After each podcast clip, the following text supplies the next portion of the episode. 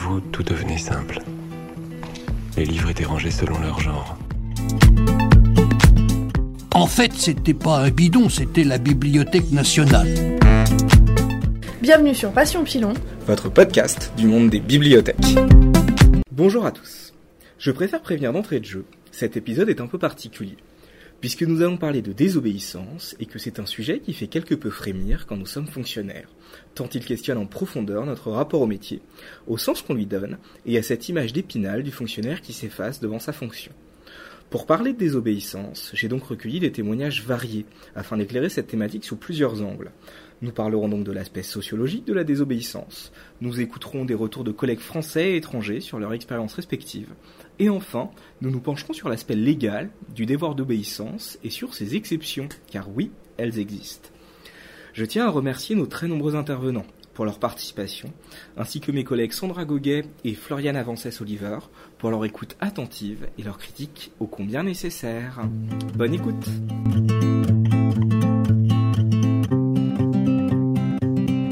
J'ai la chance d'être avec Gul et Vicis du groupe Hacking Social qui vont nous parler de la désobéissance. Est-ce que vous pourriez vous présenter tous les deux?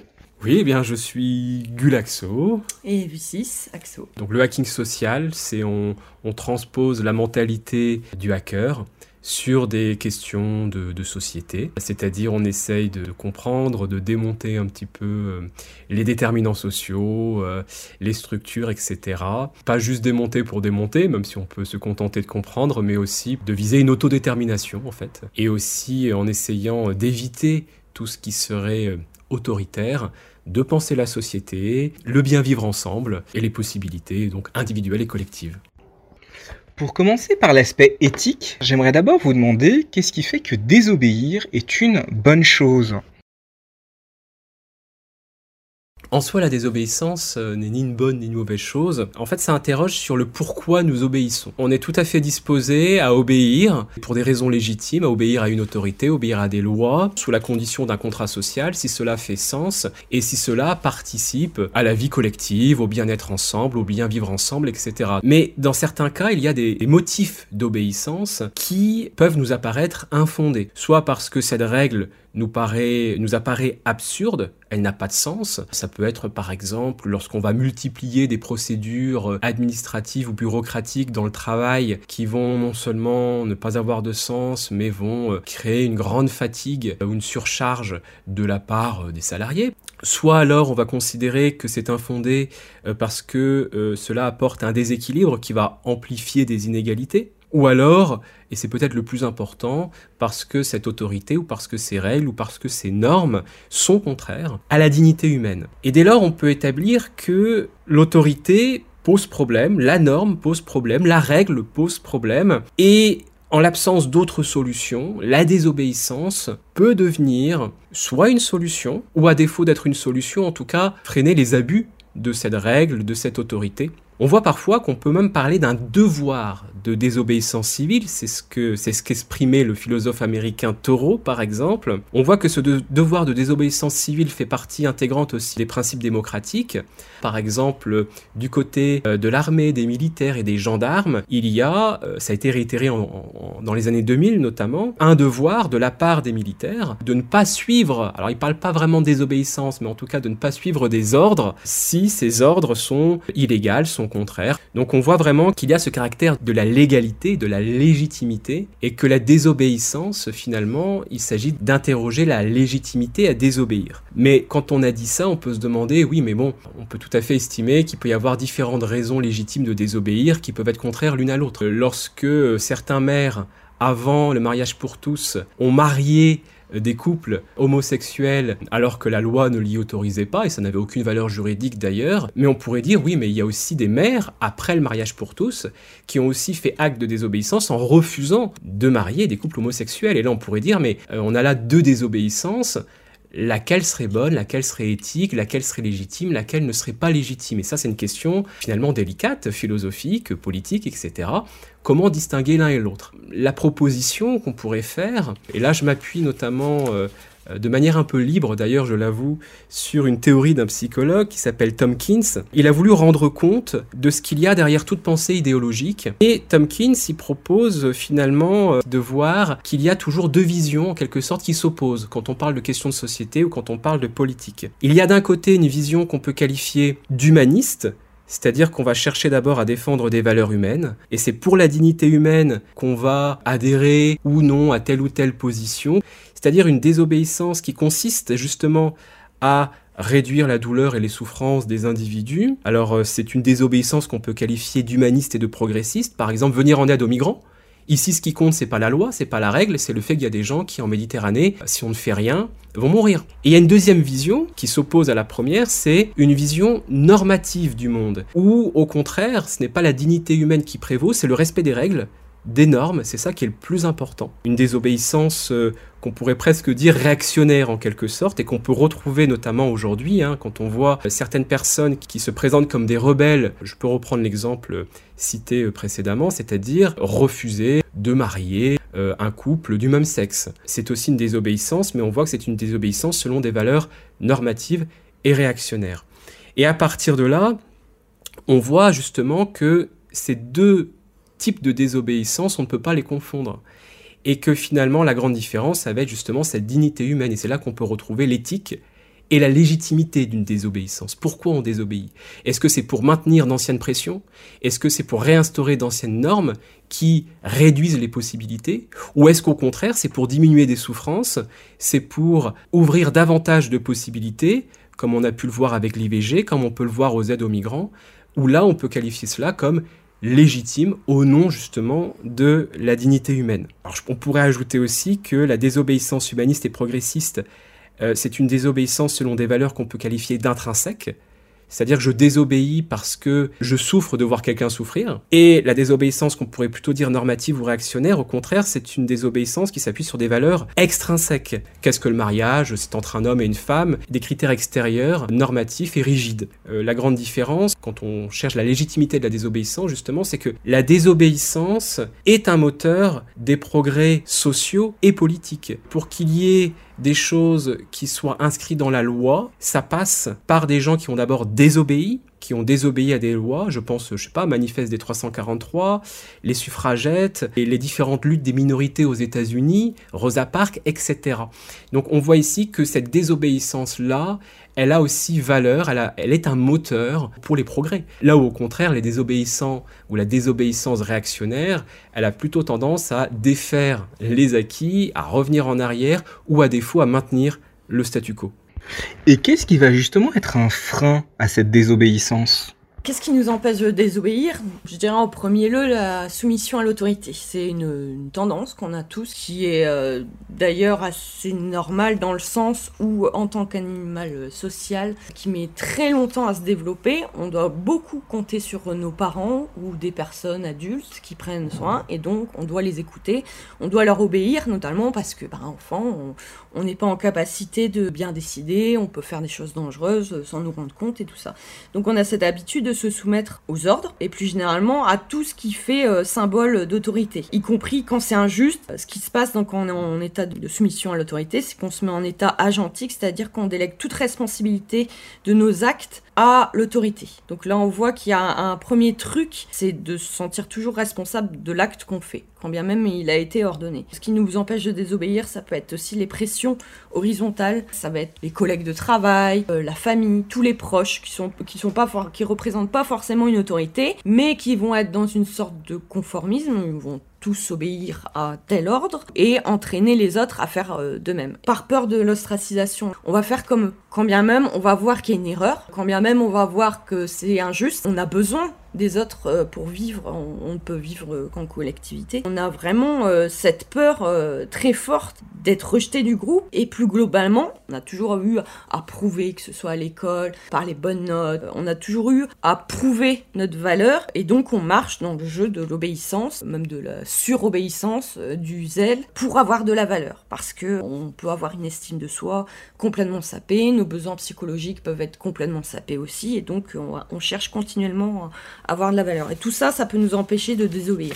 Et donc la deuxième question, c'était euh, quels sont les blocages à dépasser pour désobéir? Alors il faut voir que l'obéissance, en fait, est en soi un blocage. Ça paraît assez contre-intuitif, mais en fait, ce qu'on a vu dans les expériences de Milgram euh, version moderne, c'est euh, un doctorant, Lepage, en 2017, qui a fait ces expériences en surveillant l'activité neuronale. On- donc, qu'est-ce qui se passe quand on obéit? C'est on se bloque. On bloque sa propre empathie, toutes ses émotions. En fait, on coupe littéralement dans notre cerveau euh, l'empathie pour pouvoir obéir. Parce qu'en fait, la souffrance est insupportable à percevoir chez l'autre. Et donc, si l'acte d'obéissance euh, cause une souffrance, on est obligé de supprimer notre empathie pour obéir. Et donc, en fait, que font les désobéissants? C'est qu'il n'y a pas ce blocage. Euh, Le désobéissant se laisse toutes ces possibilités émotionnelles de pouvoir ressentir la situation via ses émotions et il agit en fonction de tout ce qu'il y a euh, dans sa tête, dans son mental, dans toutes ses valeurs, dans toutes ses expériences passées, il les laisse. On voit une très grande souffrance chez le désobéissant, ça va très mal, hein. et il va jusqu'au bout de son ressenti. Il garde son émotion, il s'appuie dessus aussi pour pouvoir parler. L'émotion est toujours là, et même dans les témoignages de résistance, de désobéissance euh, du passé, on voit qu'il y a toujours une très grande émotion. Hein, Il y a un ressenti très fort à dire c'est injuste, c'est atroce que ces personnes euh, souffrent autant. Tu parles du fait que pour désobéir, il s'agit pas forcément donc d'un examen rationnel d'une situation difficile, mais aussi simplement que par empathie, une situation nous semble insupportable. Est-ce que on est tous égaux devant ce sentiment? Est-ce que c'est quelque chose qu'on construit? Il n'y a pas des personnes qui naissent de façon innée plus capables de désobéir. Par contre, il peut y avoir des dispositions individuelles, mais qui sont totalement liées à la chance que la personne a pu avoir euh, dans sa vie, qui font qu'elle aura plus peut-être d'aptitude à désobéir. Au moins un environnement social dans sa vie. Quand je dis un environnement social, ça peut être même un proche, un ami qui aura été particulièrement soutenant qui aura comblé ses besoins fondamentaux euh, psychologiques de besoin d'autonomie, qui aura accepté ses choix. Et généralement, ouais, dans les témoignages, je me base sur euh, les recherches des Holliners sur la personnalité altruiste. Et en fait, c'était ça leur point commun. Ils avaient eu au moins une personne qui les avait soutenus, qui avait été là et qui leur a donné de la force en fait pour toute la vie. Plus tard, quand ils ont été amenés à désobéir, donc là on est sur des résistants sauveteurs qui ont pris d'énormes risques pour cacher euh, des juifs, pour leur faire des papiers, qui ont subi des interrogatoires par des nazis, donc des choses vraiment qui demandent beaucoup de force. Ces gens-là ont eu la chance dans leur vie d'avoir au moins leur besoin de proximité sociale comblé à un moment. Et donc ils n'ont pas peur de prendre le risque de se couper d'un autre environnement social plus tard. C'est presque comme un vaccin social. Il y a eu au moins une personne dans sa vie qui a été totalement comblante et qui donne de la force pour toute la vie. Il y a un autre truc qui a été découvert euh, par les chercheurs, euh, notamment avec euh, toujours sur l'expérience de Milgram. Les désobéissants ont généralement fait des actes, des petits actes d'engagement, des toutes petites choses, hein. mais ils ont déjà fait ça dans leur vie. Ils peuvent faire des plus grandes désobéissances. Et ce qu'on voit aussi dans les témoignages des gros résistants, c'est que ça commence toujours par des petites choses. Ils posent une question, ils vont voir une autorité française et dire mais pourquoi cette personne a disparu? Elle est où? Et puis là, progressivement, il y a une escalade dans l'engagement. Et, il y a l'inverse aussi. Pour prendre l'expé- l'expérience de Milgram, par exemple, on a remarqué que très souvent, si on demande à quelqu'un de faire du mal à autrui, si on demande à quelqu'un de lui envoyer des décharges électriques potentiellement mortelles, généralement, si on lui donne l'ordre direct comme ça, les personnes refusent. Pourquoi dans l'expérience de Milgram, les gens ont été jusqu'à des seuils préjudiciables pour autrui, potentiellement mortels, parce qu'ils ont été engagés par une série de petits ordres progressifs. On leur a demandé dans un premier temps, non pas de faire souffrir l'individu, mais de lui envoyer une petite décharge euh, qui fait pas trop mal. euh, on pourrait même se dire, bon bah voilà, ça chatouille un petit peu, etc. Et puis progressivement, on fait augmenter le curseur. Et là, on est dans cette escalade de l'engagement à l'obéissance, euh, qui fait qu'on a du mal justement à revenir en arrière. Et ça aussi, c'est un blocage qu'on peut retrouver notamment dans la vie en société. Par exemple, dans le milieu professionnel, on est enclin, par exemple, à obéir à ses supérieurs parce qu'on s'est déjà surinvesti dans ses études pour arriver à ce poste. Alors, certains parleront, oui, j'ai fait des sacrifices personnels au niveau de ma famille, etc.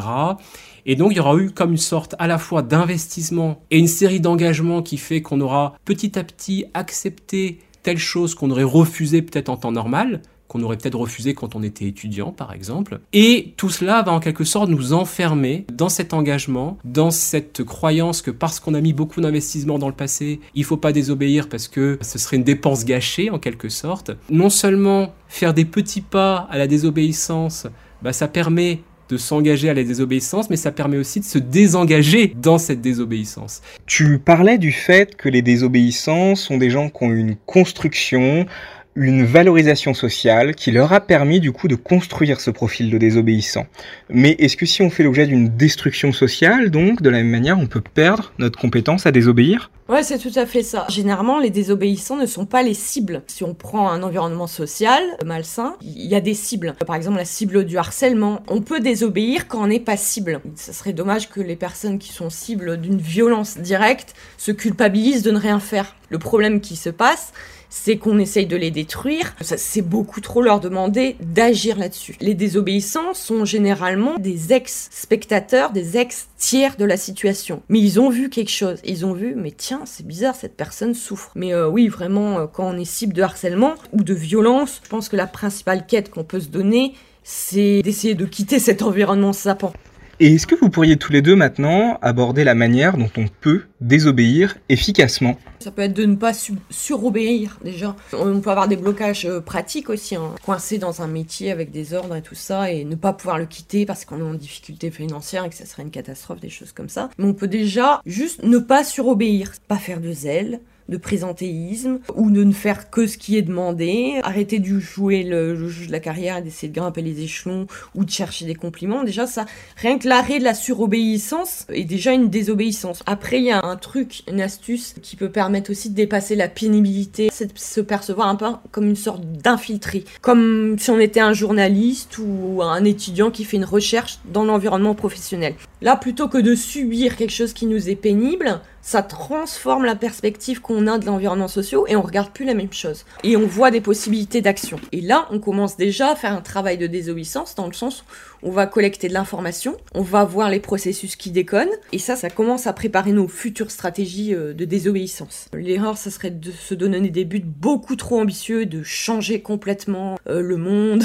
en fait, un but peut être rempli très petit, très précis surtout, et très clair. Par exemple, un tel est placardisé. Ok, comment je vais faire pour euh, contrer ce placard? Eh ben, je vais faire comme s'il n'y avait pas de placard et je vais continuer à lui parler et je vais continuer à faire comme si j'étais pas au courant pour voir ce que ça donne. Et après, on teste la technique, on voit qu'est-ce qui marche, on voit qu'est-ce qui marche pas, puis on augmente encore la technique, on développe des nouvelles compétences. Et l'autre aspect aussi, ça va être de déconstruire ces compétences qu'on avait au travail. On peut s'appuyer sur euh, des oublis, une écriture très peu lisible, une mauvaise mémoire, une mauvaise entente, ça fait qu'on enregistre des mauvaises données ou qu'elles sont pas traitables. Donc là, on va déconstruire toute notre compétence et tester tout ce qui peut rater de façon assez naturelle. Et c'est super intéressant parce qu'en fait, tous les défauts, les problèmes, la médiocrité qu'on a pu voir dans le passé, tout ça, c'est une information intéressante qui peut être utilisée pour viser un bien-être collectif. Par exemple, un manager très contrôlant qui va donner des ordres continuellement, ben, la technique, c'est avant qu'il donne des ordres, de lui dire tout ce qu'on a fait,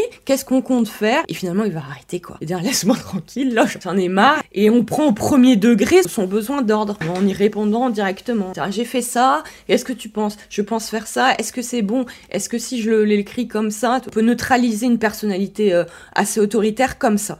Oui, alors en fait, on peut parler là euh, de sabotage social. On en a parlé notamment par rapport à un document qui vient de l'OSS, rendu public assez récemment, et euh, dans ce document de l'OSS, on apprend en pleine Seconde Guerre mondiale, notamment dans les pays occupés, il y a eu toute une réflexion qui a été menée pour savoir quelles sont les petites choses où les personnes qui vont être dans ce sabotage social ne seront pas euh, démasquées. Eh bien, la réponse de l'OSS, c'est qu'est-ce que sabotage social? C'est agir de façon stupide. Par exemple, en multipliant les allers-retours sur son poste de travail, en étant trop perfectionniste, par exemple, parce que le perfectionnisme fait ralentir justement la productivité, etc. En imposant, si on est manager, superviseur, réunions tous les soirs. Ça sert très souvent à rien. Du ça fait une mauvaise ambiance puisqu'au bout d'un moment, dans les réunions de travail, on passe son temps plus à se taper dessus, etc. À chaque fois, lorsqu'on va réclamer des documents, les perdre pour pouvoir demander à les rétablir, demander des photocopies supplémentaires. Et le jour où dans une entreprise, dans une administration, on respecte toutes les normes, même celles que personne ne connaît, bah là tout est grippé en fait et rien n'avance. Mais ça permet aussi, le sabotage social, de montrer l'absurdité de la chose. Il ne s'agit pas simplement de désobéir pour désobéir, mais aussi de montrer. Voilà ce que c'est. De rendre visible l'invisible, par exemple. Cette surcharge mentale qu'on pouvait avoir, eh bien, non seulement on la rend visible, et on voit en plus que c'est complètement antithétique avec... Euh, généralement, quand on va nous parler de productivité, en réalité, pas du tout. Vous avez donné beaucoup d'exemples de désobéissance vraiment face à l'horreur, face au nazisme, des cas de résistants extrêmement engagés. Mais comment faire quand on est dans des cas au final difficiles sans doute, mais beaucoup plus anodins, sans qu'ils aient forcément ces enjeux dont vous parliez. La désobéissance, ça devient de façon assez logique quand on a vraiment des aspirations intrinsèques, des buts à son métier, et qu'on sait pourquoi on le fait et ses limites. Quand on a à cœur son métier, vraiment penser ses buts, et qu'on se donne des buts même éthiques de façon globale dans la vie, le truc qui déconne apparaît. Il y a ce petit mal-être là, et, et ça, il faut l'explorer, son mal-être. On est dans un environnement sapant dès que l'individu a l'impression, euh, il y a quelque chose qui le sape dans ses besoins, en fait, dans ses besoins psychologiques, dans sa proximité sociale, dans son autonomie, dans ses compétences. Alors on peut se poser la question, ça me dérange pourquoi? Euh, qu'est-ce que ça ne me permet pas de faire, par exemple, ou qu'est-ce que ça ne permet pas de faire aux personnes avec qui je travaille, qu'est-ce que j'aimerais faire au fond par rapport à, à, ma profession, etc. Parce que très souvent, ce qui est intéressant, c'est que on est d'abord dérangé, on sent en nous d'abord une tension psychologique ou autre, un dérangement qu'on a du mal à expliquer, et c'est après qu'on peut mener justement ce travail d'enquête et de réflexion. Et donc parfois on désobéit parce que ça nous est insupportable sans qu'on comprenne vraiment les spécificités, mais progressivement ça peut rendre manifeste justement ce genre de choses-là. On voit un salarié, un employé qui, euh, qui a été mis un petit peu de côté. Bon, ça nous fait un peu mal au cœur. Euh, on perd du temps à faire des allers-retours pour aller le voir, mais on, trouve que c'est important pour aller discuter avec lui, etc. On se rend pas compte qu'en réalité, on est en train de désobéir à quelque chose qui a été instauré, c'est-à-dire on est en train de désobéir et quelque part de s'opposer, sans qu'on ait forcément conscience, à une placardisation, puisqu'à force de faire des allers-retours, ça permet aussi de montrer à la hiérarchie ou aux personnes ou aux managers qui ont pris cette décision de le placardiser, euh, vous voyez, non seulement ça marche pas, parce qu'il n'est pas placardisé, mais en plus, on perd tous du temps. Le fait de la soutenir, c'est déjà un acte de désobéissance, parce mm. qu'en fait, l'ordre du jour, c'est de harceler, de détruire cette personne. Même rien que le fait de discuter avec cette personne, euh, lui apporter de la compassion, l'aider, rester ami avec elle, la valoriser, tout ça, en fait, c'est déjà une protestation. On désobéit à l'ordre de destruction. Rien que d'apporter du soutien à des personnes qui sont cibles est une désobéissance. C'est-à-dire, je ne suis pas d'accord avec la destruction de cette personne. Et qu'est-ce que c'est l'étape d'après de la désobéissance? À quoi est-ce que cette désobéissance peut nous mener? Quel est son objectif final? La désobéissance, quand elle réussit à un niveau vraiment, je dirais, distal, dans le sens ça atteint le politique et ça change les politiques, bah, c'est une transformation de la société. Dans le mouvement des droits civiques aux États-Unis euh, dans les années 60, en fait, toute l'action était basée sur la désobéissance. Il était interdit aux Afro-Américains d'aller dans tel restaurant, d'aller dans tel lieu. Il y avait une ségrégation Qu'est-ce qu'ils ont fait? Ils ont désobéi, ils y sont allés, sans violence. Ils étaient juste présents. Et là, il y a une réponse très violente des autorités, des tueries hein, même, qui a montré au grand jour à tout le monde que cette ségrégation, elle était fondée sur un racisme et que ce racisme était extrêmement violent. Rien qu'en voyant ça et dans la crainte qu'il y ait des événements de la sorte, certaines villes ont carrément annulé la ségrégation avant même que ça soit une loi. Ça a valeur paradigmatique et euh, ça nous permet un petit peu de nous émanciper euh, d'une certaine passivité. On parlait d'état avec Milgram. Ça nous apporte de ne plus être spectateur finalement. Quand on voit les désobéissants, il y a un empuissantement direct. On aura plus de droits, plus d'accès à, à certaines informations, plus de pouvoir de décision. Ils ouvrent des possibilités énormes. Euh, ça nous montre que c'est possible, on peut transformer la société. Et même face à une très forte destructivité, des fortes menaces, on peut quand même euh, agir. On n'est pas obligé d'être dans un statu quo de cet environnement malsain ou problématique absurde et tout ça. Non, cette petite chose est possible. Euh, ce sont des histoires, à chaque fois qu'on lit les désobéissants, on ressort de là, est plein d'espoir, de soulagement, d'humanité. Et en plus, ça va dans le sens de la manière dont on fonctionne, entre guillemets. C'est-à-dire que non seulement ça répond au fait que nous sommes des animaux sociaux, qu'on a besoin de proximité, mais qu'on a aussi besoin de créer et d'augmenter ses possibilités, c'est-à-dire préserver sa puissance et augmenter sa puissance.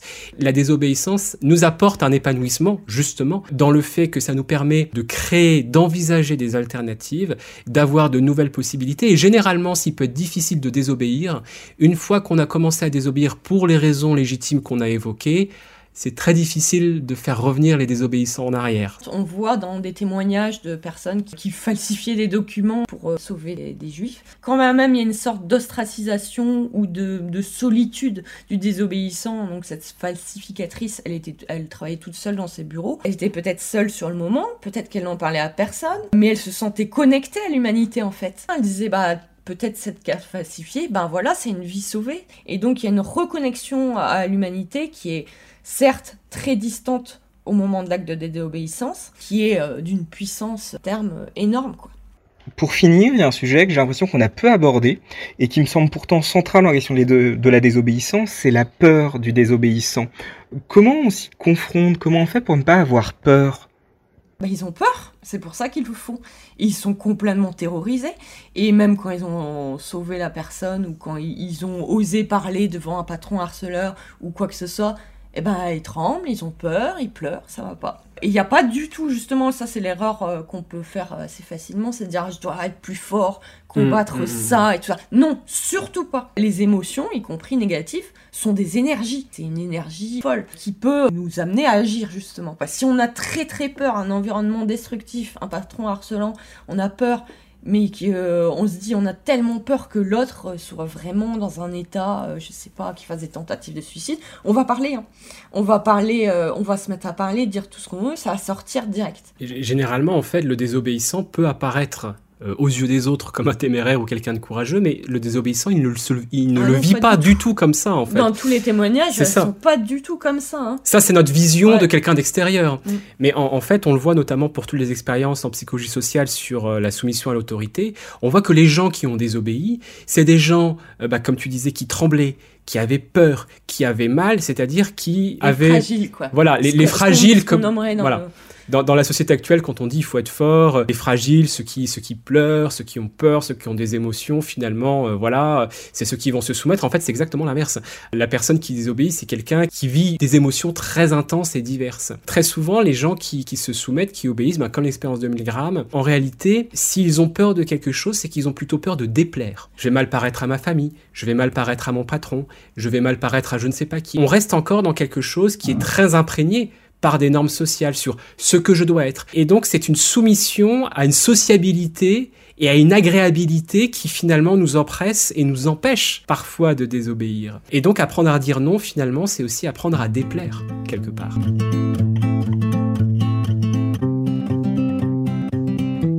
Une précaution avant les segments qui suivent. Vous vous préparez à écouter trois collègues parler de leur expérience professionnelle suite à un changement de municipalité ils ont vu se mettre en place dans leur bibliothèque des pratiques éthiquement inacceptables, voire sacrément illégales. Ces collègues, et je les en remercie, ont accepté de donner leur nom, étant passés à autre chose.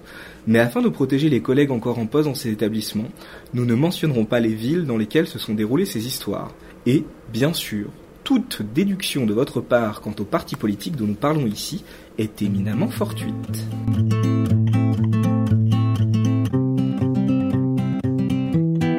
Je suis avec Frédéric Paresse, qui a travaillé dans une bibliothèque du sud-est de la France et qui va nous parler donc d'un changement de municipalité qui s'est particulièrement mal passé. Euh, Frédéric, qu'est-ce que tu veux te présenter en quelques mots? Eh bien, bonjour. Donc, euh, je suis Frédéric Paresse, bibliothécaire. Et donc, est-ce que tu pourrais nous faire un peu l'inventaire de ce qui s'est passé lors de ce changement de municipalité?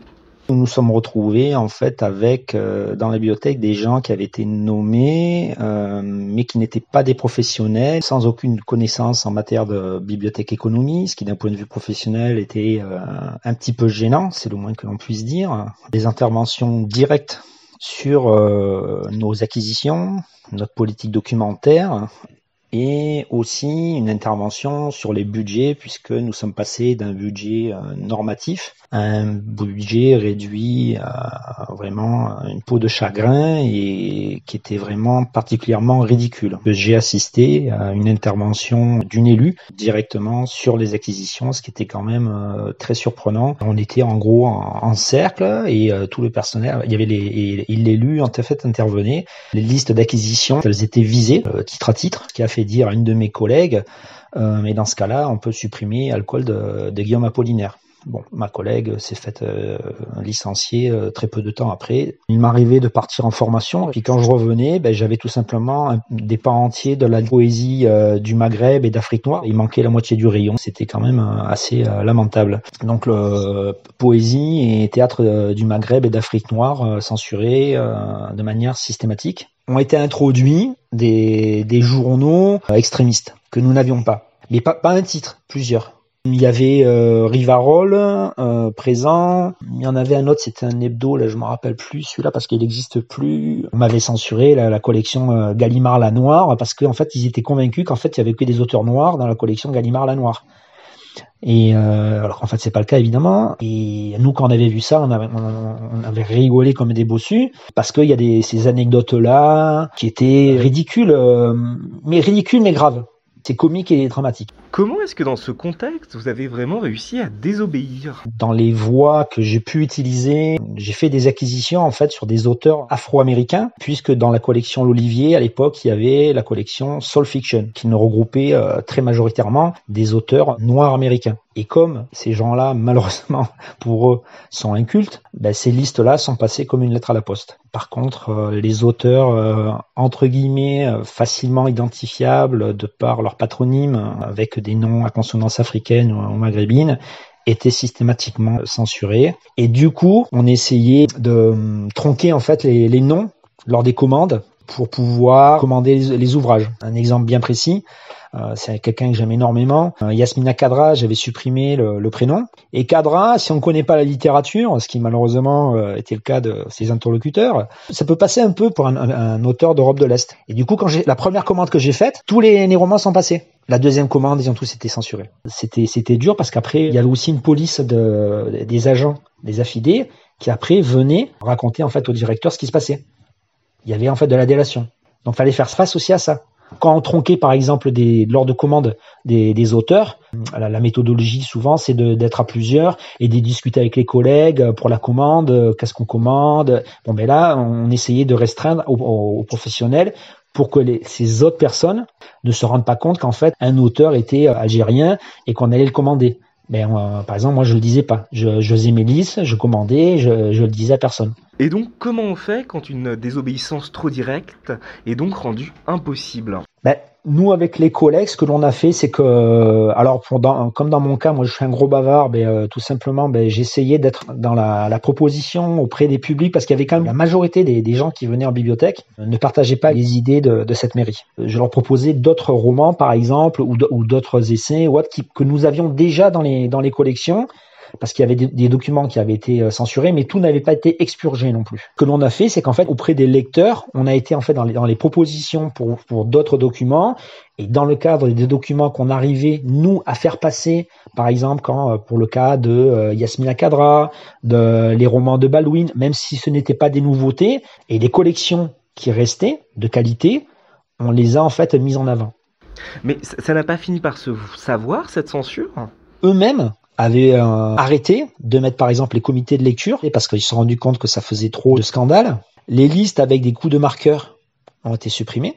Après, en fait, on a eu le, le, ce logiciel Paprika. Moi, comme je suis un petit peu tête en l'air, euh, le mot est faible, je me rendais pas compte. une de mes collègues est venue me voir et m'a dit, mais euh, Frédéric, tu n'as pas l'impression qu'avec les, les, commandes, on a des soucis et tout? Je m'étais dit, bon, après, des fois, on a des problèmes avec les fournisseurs ou quoi, parce que j'essaie quand même de, de commander euh, d'autres choses en, avec d'autres procédures. Et en fait, on s'est rendu compte d'une chose, c'est que tout simplement, on avait le, le logiciel en fait qui était en réseau et que le, le, directeur des affaires culturelles, tout simplement, il supprimait des titres sur le réseau. Après, au niveau du budget, euh, vous passez d'un budget normatif euh, d'à peu près euh, 90 000 euros à un budget qui est à 10 fois moins, et encore, je suis même pas sûr qu'on qu y était, à 9 000 euros. La, la censure déjà euh, budgétaire a mené en fait à, à, nous couper les ailes. Parce que les gens pensent de suite, je pense, quand ils voient avec ce genre de mairie, à l'aspect qualitatif. Bon, ça, évidemment, ça a eu lieu Mais ils oublient un élément, c'est que l'aspect quantitatif fait que quand on est en une ville quand même d'une certaine importance, si on n'a pas un, un, certain budget et que le budget est extrêmement faible, ben en fait tout simplement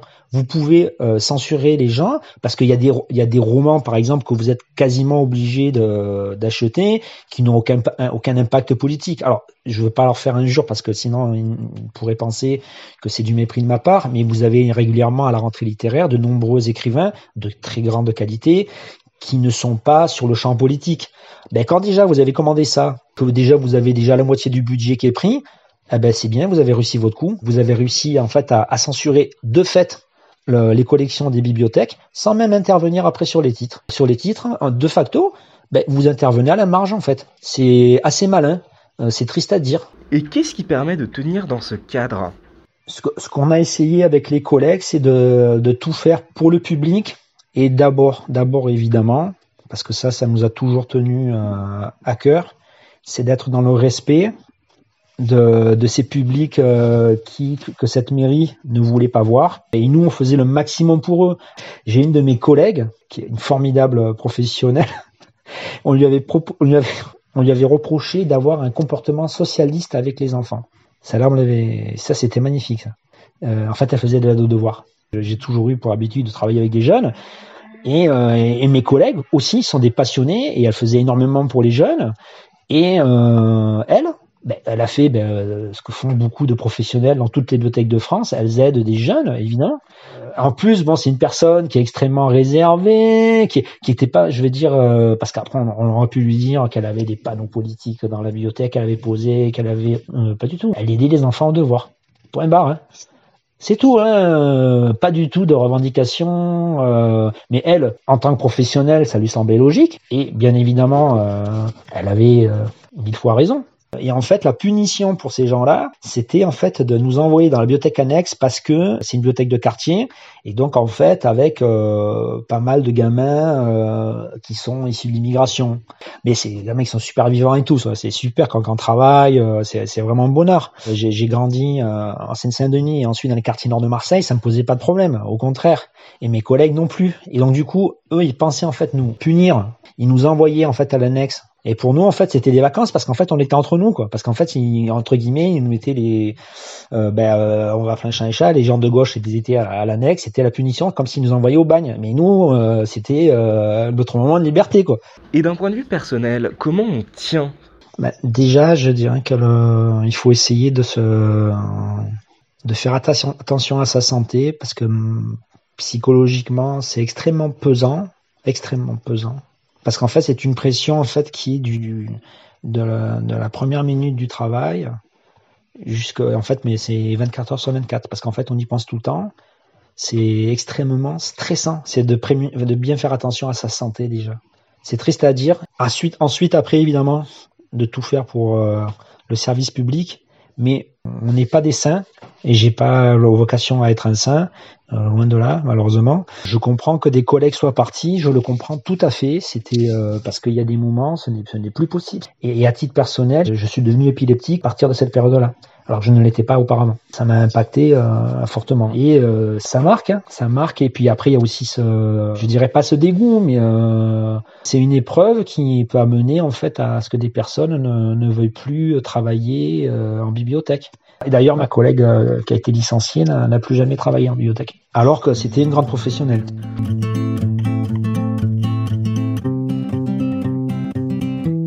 Je suis avec Catherine Canadzi. Vous êtes à l'heure actuelle directrice d'une bibliothèque départementale du sud de la France, mais dans le cadre de ce podcast, je vous interroge surtout sur votre rôle de directrice d'une bibliothèque municipale d'une ville du sud-est dans les années 90 lors d'un changement de municipalité. Est-ce que vous pourriez revenir sur ces événements? Les années euh, que vous évoquez sont déjà des années qui sont assez lointaines pour moi, mais qui euh, effectivement m'ont confronté à cette époque-là à une situation complètement inédite à l'époque. Pour moi et pour mon équipe, ça a été euh, à la fois un grand effroi, une grande peur, un questionnement sur est-ce qu'il fallait rester ou partir. Dans un premier temps, je dois vous dire que bon, il y avait ceux qui pensaient qu'il fallait euh, fiche le camp, puis il y avait ceux qui pensaient qu'il fallait rester. Euh, a priori, j'étais plutôt moi dans, dans cet état d'esprit en me disant bon, on va voir. j'ai très vite changé d'avis parce qu'effectivement j'ai été confrontée à des choses que je ne trouvais pas acceptables d'un point de vue professionnel et qui portaient euh, prioritairement sur la, politique d'acquisition des reproches faits sur les collections euh, existantes, d'une part, qui étaient jugées comme euh, tendancieuses, un contrôle systématique des acquisitions euh, à faire par une personne déléguée par la municipalité qui était directeur de la communication et qui est venue à la fois étudier nos rayons et étudier nos, engagements de dépenses avec bien évidemment une liste des titres que nous souhaitions acquérir qui étaient biffés en fonction de, de critères qui qui paraissent euh, assez euh, ubuesques, je dois dire. Par exemple, bon, euh, un des gros reproches qui était fait, c'était que le fonds de, compte n'était pas assez représentatif de la production européenne, ou, alors, bon, je sais pas, un, ouvrage écrit par quelqu'un euh, dont, on connaissait euh, l'engagement politique, euh, par exemple à gauche. Donc, quelle que soit la nature de l'ouvrage écrit, cette personne était rayée des, des, auteurs qu'on avait le droit d'acquérir. Ou encore des couvertures d'albums où, où, il y avait par exemple la représentation d'un enfant de couleur ou des choses du genre. Donc vraiment des choses assez systématiques et assez, assez caricaturales. Voilà. Je suis obligée de dire que, par contre, aucun ouvrage n'a été retiré des rayonnages. C'est souvent ce, qu'on, ce à quoi on pense quand on parle de censure. Alors qu'en fait, là, c'est pas du tout ce qui s'est passé. Par contre, on a essayé de faire rentrer dans les collections de la bibliothèque on a interdit l'entrée de certaines choses et on a essayé de faire entrer des choses qui étaient, euh, euh, qui étaient inacceptables. Moi, par rapport à ça, j'ai invoqué effectivement des critères très professionnels sur la responsabilité que, qu'en tant que conservateur, je pouvais avoir euh, vis-à-vis euh, des acquisitions faites à la bibliothèque. Je me suis appuyé aussi sur euh, la définition de ce qu'est une bibliothèque de lecture publique. Ces élus nouveaux, pour eux, la bibliothèque d'une commune, c'était la vitrine du parti au pouvoir dans la commune. Alors qu'en fait, une bibliothèque de lecture publique, bien évidemment, ça n'a rien à voir avec ça. Et donc, euh, je me suis appliqué à leur expliquer qu'une bibliothèque, c'était pas la vitrine de leur parti, ça ne pouvait pas l'être. Ça n'était d'ailleurs la vitrine d'aucun parti, quel qu'il soit. Par rapport à, comment dire, à, votre idée de la désobéissance, euh, ça, ça, me fait sourire parce que j'ai un chien en ce moment qui est très très difficile à adresser. Et, et mon mari me dit, euh, mais ce chien, il, il, est très obéissant. Et on s'affronte et je lui dis, non, non, il n'est pas, pas obéissant. Il me dit, bah si, je dis, tu, vois bien, il n'obéit pas. Il me dit oui, mais il comprend très bien euh, ce qu'on lui demande de faire, simplement il veut pas. Donc moi, je comprenais très bien ce qu'on voulait me faire faire et je ne voulais pas. Voilà.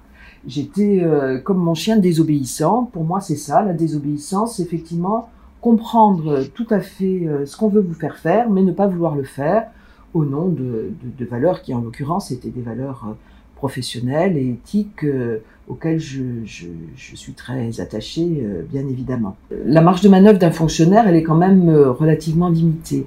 Je ne suis pas allée au conflit ouvert avec les, élus en place. J'ai toujours essayé de, non pas de négocier, mais de discuter et d'expliquer que ma démarche était avant tout une démarche professionnelle.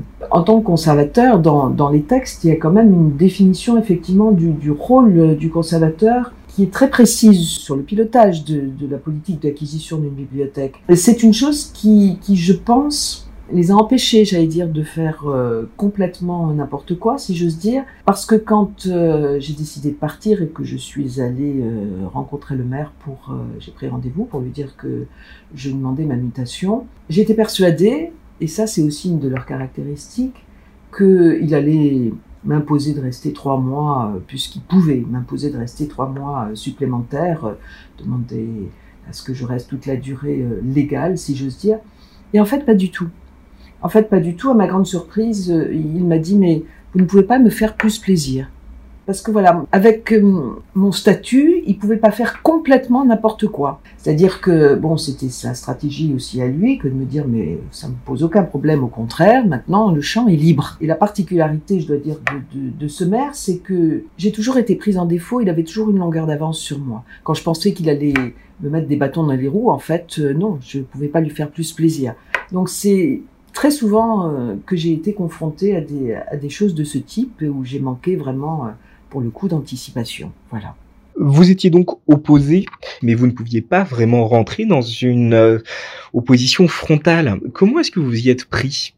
Bah, je pense qu'effectivement c'est très c'est très compliqué, hein, donc on développe des stratégies d'évitement. Je pense que la courtoisie en est une, par exemple. Le maire de l'époque euh, s'est mis très en colère avec certains cadres et il y a eu vraiment des conflits extrêmement violents. Avec moi, il n'y a jamais eu ça. Ça a toujours été une discussion euh, très courtoise, aussi curieux que ça puisse paraître je, pense que ça, c'est effectivement une technique. Après, évidemment, euh, avancer des arguments professionnels, montrer qu'il y, des, y a des arguments et qu'on peut, euh, au nom de, valeurs professionnelles, ne pas être en mesure de suivre euh, les consignes qu'on vous donne. Mais bon, ceci dit, j'ai forcément reculé sur un certain nombre de choses. Par exemple, à l'époque, j'organisais une, petite tournée de compteurs avec d'autres bibliothèques du secteur.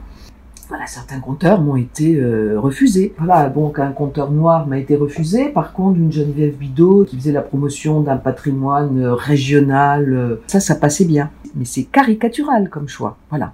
Ça, ça passe parce que c'est du, ça peut être considéré comme du régionalisme, mais par contre, un compteur africain, vous n'y pensez pas, ma bonne dame. Vous parliez d'ouvrages qu'on vous imposait.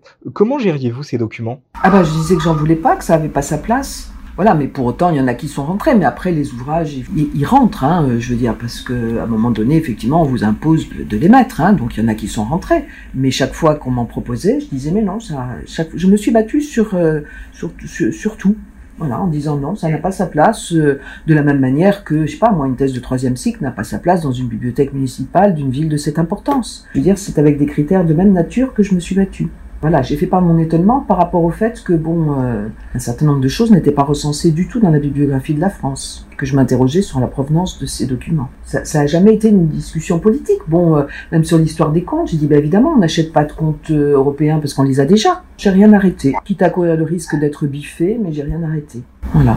J'avais des listes qui revenaient, mais ils biffaient pas tout parce qu'il y a des choses qui leur échappent. Pour les albums jeunesse, il y a quand même des choses, ils sont allés voir parce que pour savoir que euh, il y avait une, en page de couverture un enfant de couleur ou des choses comme ça, il y a des choses qui sont allés voir d'un petit peu plus près. Hein. Mais il y a des choses sur lesquelles ils ne sont pas allés voir. Hein. Moi, je me suis refusé à ne, à, ne pas les, euh, à ne pas les proposer. Jamais on m'a donné de directives. J'ai joué les, candides. J'ai jamais eu de discussion de fond sur euh, pourquoi ils voulaient pas telle ou telle chose. C'était évident. D'ailleurs, euh, voilà. J'ai eu des réponses comme ça, mais enfin, c'est évident qu'on ne veuille pas ça. Non, non, d'accord. Votre ligne de défense était donc une courtoisie de façade, tout en jouant, si vous me permettez le terme, à l'idiote, mais il ne, devait, quand même pas être complètement dupe, non? Effectivement, avec, euh, avec cette stratégie, on a quand même tenu, tenu un certain temps. Je me suis mise à chercher un poste ailleurs assez rapidement quand même, hein, au bout, de, de, quelques mois. Où je partais, où je pense qu'on m'enfermait à l'asile.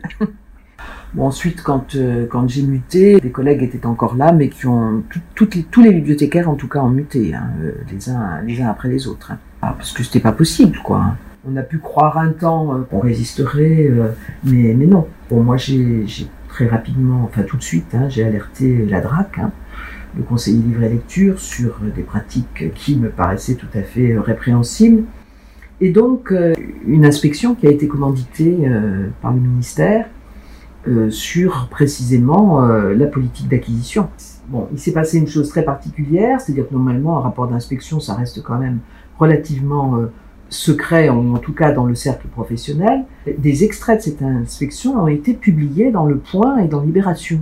Et parce qu'on avait un, un ministre de la, Culture à l'époque, c'était M.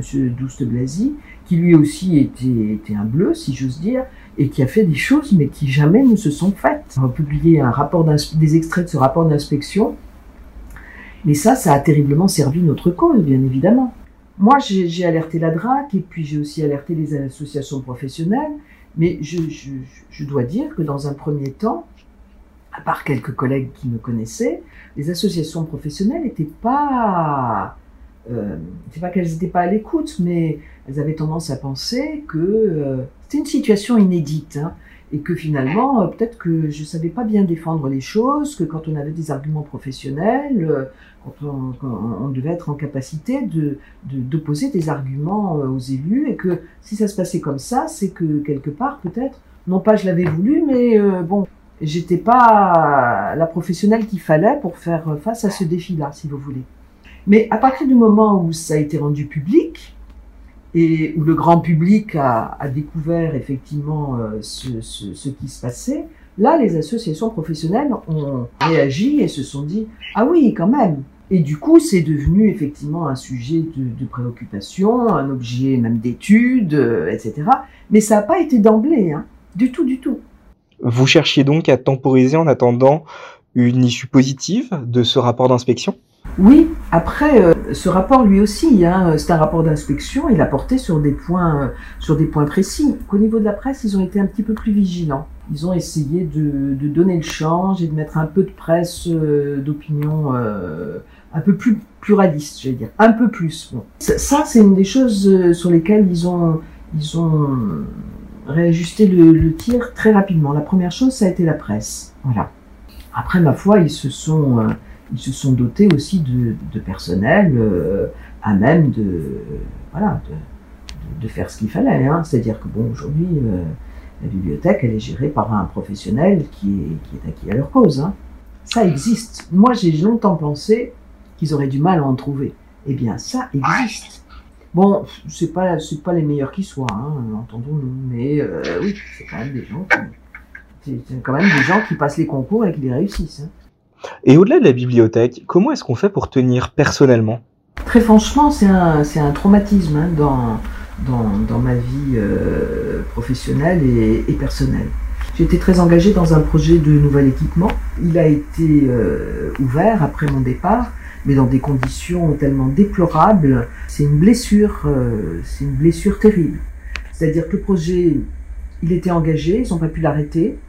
Mais par contre, ils n'ont fait rien de ce qu'il faut faire quand il y a un nouveau projet. Il y a un épouvantable panneau euh, qui est encore là aujourd'hui et qui indique que ce, projet a coûté euh, extrêmement cher à la ville. Euh, je pense qu'il faut être solide, mais il faut être très humble. Hein. On est nié professionnellement. Donc ça, ça vous entame personnellement. Qu'est-ce que vous conseilleriez aujourd'hui à des collègues dans une situation similaire? Moi, je crois qu'il faut, faut pas céder hein, sur les valeurs professionnelles. Je continue de le penser. Je pense qu'il faut pas céder là-dessus. Euh, qu'il faut, qu'il faut être très clair euh, avec soi-même et avec ses interlocuteurs sur, euh, sur ces valeurs-là, sur cette éthique, sur le rôle de la bibliothèque. C'est la réponse qu'il, qu'il faut apporter. Ça sert à rien de, de, de, de s'énerver ou de se mettre en colère. Ou ça, ça, ça, ne, ça ne sert pas à grand-chose. Il faut pas céder du tout là-dessus. Moi, je ne donnerai jamais le conseil de, de, de céder, bien évidemment. Quitte à finir par partir? Oui, partir parce qu'il y, a, y a peu de marge de manœuvre et puis on est confronté à des gens qui, qui vous disent vous êtes avec nous ou vous êtes contre nous, mais il n'y a pas de, il a pas de moyen terme. On peut pas composer, c'est pas vrai. Il y a un moment où on se met, euh, qu'on le veuille ou non, au service de leur politique. Et ça, euh, et ça, c'est insoutenable. Vous saviez qu'avec ce rapport, vous alliez au conflit. Comment est-ce que vous faisiez? La question est un peu naïve pour ne pas avoir peur. Non, mais j'ai pas dit que j'avais pas peur. mais bon, euh, voilà, j'ai géré ma peur, mais bien sûr. D'ailleurs, bon, euh, je me suis demandé à un moment donné s'ils allaient pas me rattraper. Bien sûr qu'on a peur. Il ne faut pas prêter le flanc à des accusations qui pourraient être, euh, qui pourraient être justifiées. Or, dès lors qu'on s'abrite derrière une éthique professionnelle et, qu'on analyse les choses avec rigueur et clarté, qu'on ne s'en cache pas, on peut tenir le coup. Je dis pas qu'on fait des merveilles, mais on peut tenir le coup et on peut temporiser. Alors très franchement, bon là maintenant, euh, j'ai plus de 20 ans de plus et puis je suis en fin de, carrière. Hein. La question s'est posée au niveau des, dernières élections euh, et je me suis dit, non, si c'est ça, je, je, j'ai plus la force. Je, je, prends ma retraite. Je ne me sens plus de taille à, à vivre ça. Voilà.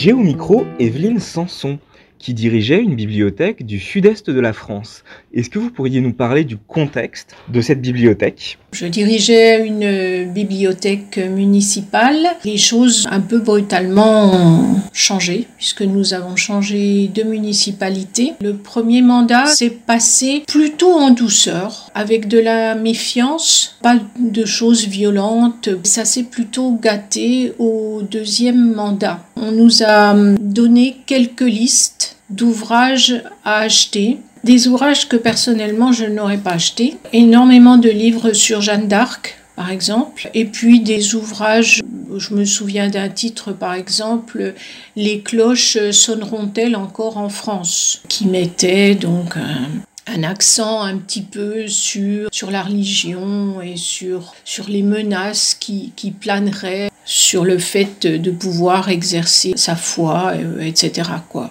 Des ouvrages aussi qui étaient édités par une maison d'édition qui s'appelle La Renaissance catholique. On voit un petit peu tout de suite d'après le nom euh, ce que ça peut recouvrir. Donc des ouvrages que qu'on n'achèterait pas dans une dans une bibliothèque, on va dire. Ce qu'il faut savoir, c'est que ce genre de, de personnes se méfient beaucoup, mais du coup, nous aussi, on est méfiants j'ai fait une autocensure, c'est-à-dire qu'il y a certains ouvrages que je n'ai pas achetés sciemment. Voilà. Et alors que je ne me serais pas posé la question euh, avant. Quelles étaient vos stratégies de désobéissance? On peut toujours désobéir et c'est la première idée qui vient de dire non, je ne vais pas acheter ça, euh, non, euh, je ne ferai pas, ou non, je vais inviter un tel parce que j'en ai envie. Et, et on, s'aperçoit tout de suite, euh, enfin très vite, que c'est pas la bonne solution. On accentue encore euh, la méfiance à notre égard, euh, c'est-à-dire qu'on va attirer un, potentiel contrôle.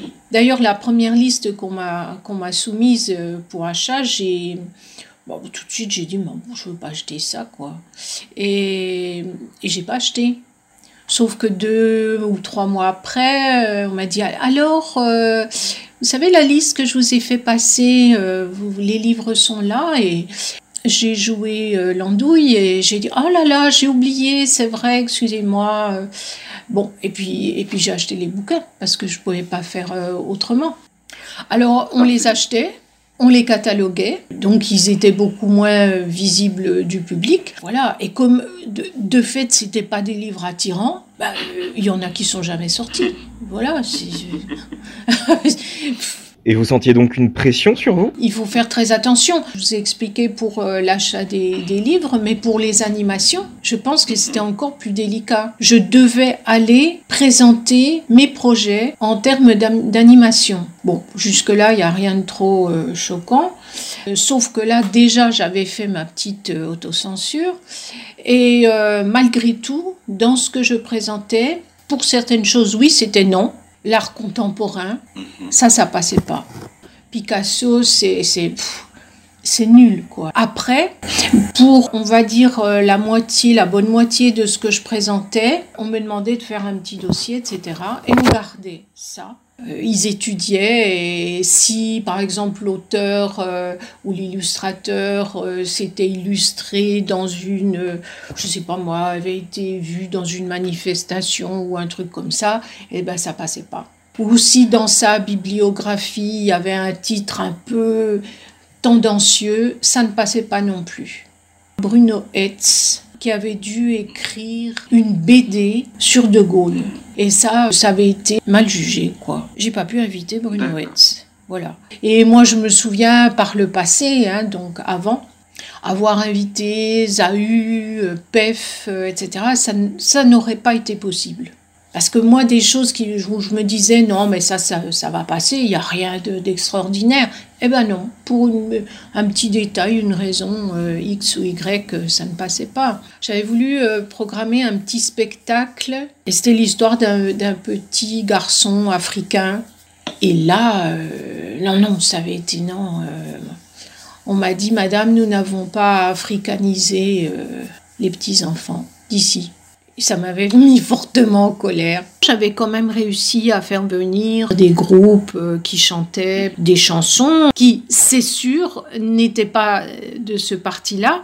Quand je les ai présentées, puisque je devais toujours présenter ce que j'allais faire, bien sûr que je n'ai pas parlé de ces chansons-là. Voilà, je disais, euh, ils ont mis en musique euh, quelques poèmes, enfin voilà. Et puis ma foi, de temps en temps, c'est passé, et ils ont bien chanté les chansons qu'ils ont voulu, et ça n'a pas fait de vague, parce que, en fin de compte, en temps normal, on se poserait même pas la question. On se pose la question parce qu'on a affaire à des gens tordus, là, qui vont voir euh, le mal partout.